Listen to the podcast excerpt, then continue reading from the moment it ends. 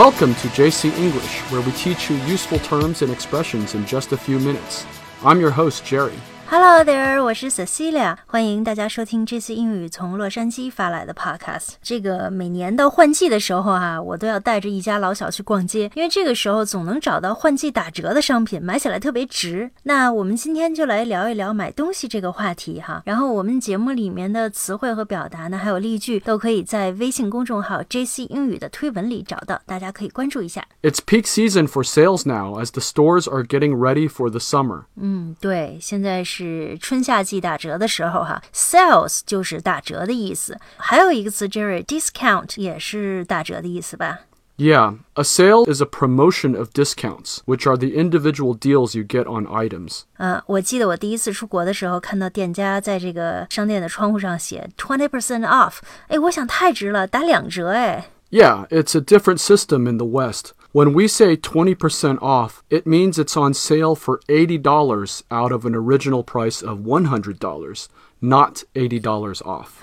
对，呃，所以这个 twenty percent off 啊，实际上是打八折的意思，就是它是说减少百分之二十的价格。如果比如说你原价是一百块钱，减少百分之二十的价格，那就应该是八十块钱，所以是打八折的意思，而不是打两折哈。那如果是打两折的话，英语怎么说呢？ Eighty percent off. 嗯，eighty percent off 哈，减去百分之八十的价格。那最好计算的就是打半价了哈，英语里叫50% off or half off. half off。 You also might see buy one get one free on the tag. 对，buy one get one free 就是买一赠一哈，也相当于是半价了哈。哎，有时候我还看到标签上写 buy one get one half price，第二件半价。 These are very common kinds of promotions. You can also get deals like 4 for the price of 3 and so forth. 哦，就是花三件东西的钱买四样东西哈。Right. 嗯，对，那我们很多人都喜欢在打折的时候买东西啊，因为特别值。那这个英语里面说特别值怎么说呢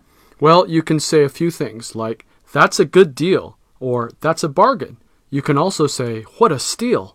Good deal 就是 get something at a low price 哈，用低价买到好东西。呃，那你刚才还说是 that's a bargain，也是很值的意思哈。Yes. 这个 bargain 实际上是讨价还价的意思，对吧？ Yeah, when you use bargain as a verb, it means to haggle or negotiate on a price. But in its noun form, it just means a good deal. 对，所以 that's a bargain 这里面是一个名词的意思哈，名词的形式。 That's right. 哦，对，韩纽，你刚才说了一个 what a steal，这个 steal 是偷的意思是吧？ Yeah, it just means that the price is so low, it feels like you're stealing the item. 哦，这个表达有意思哈，太值了，简直跟白来的一样。 Or you can simply say, that's cheap, or that's really inexpensive. That's cheap 就是超便宜哈，还有 inexpensive 就是不贵是吧？ Yeah, that's right. 嗯，那如果要说超贵，英语怎么表达？我们都知道的就是 expensive。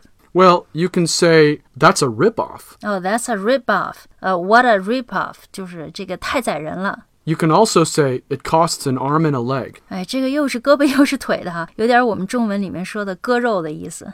There are a few other terms you can say, like break the bank. Break the bank 这个挺有意思啊，我们中文经常说，哎，这么贵啊，抢银行啊，看来英语也是同样的表达哈。 You can also say, empty my pockets. 啊，我把这个口袋都掏空了哈，为了买这样东西。 Or you can say, drain my wallet. 呃，drain my wallet 就是我钱包里面都没钱了，为了买这个东西哈，也是表示很贵的意思。呃，对，还有一个词哈，呃，也是挺常用的，pricey。 Yeah, pricey also means expensive. So if you see something that costs a lot of money, you can say, wow, that's really pricey. 嗯，对，really pricey 哈，太贵了，简直是。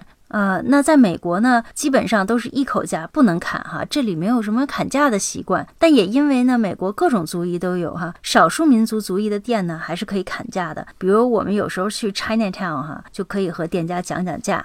Yeah, we don't really bargain often for day to day goods here, only in a few places like Chinatown. But for some big ticket items like cars and houses, you can bargain for the price with the seller. 哎，对，这个确实是今儿提到一个哈，比如说你要是买房或者买车的时候，其实你跟这个 seller 啊或者是 dealer 你可以谈价的。经常的，我看美国人讲价方式就是啊，我留着你这个价格，我再到别家问问。然后这时候呢，这个卖货的人哈，卖车呀或者卖房的人可能就会 offer 你一个 discount。好，那今天的节目里呢，我们谈了谈买东西相关的话题哈，希望大家觉觉得这个节目里提到的这些词语和表达都实用，都喜欢。那想对照文字进行学习的朋友呢，可以关注我们的微信公众号 JC 英语，每期节目呢都有对应的推文。好，那谢谢大家的收听，See you next time，拜拜。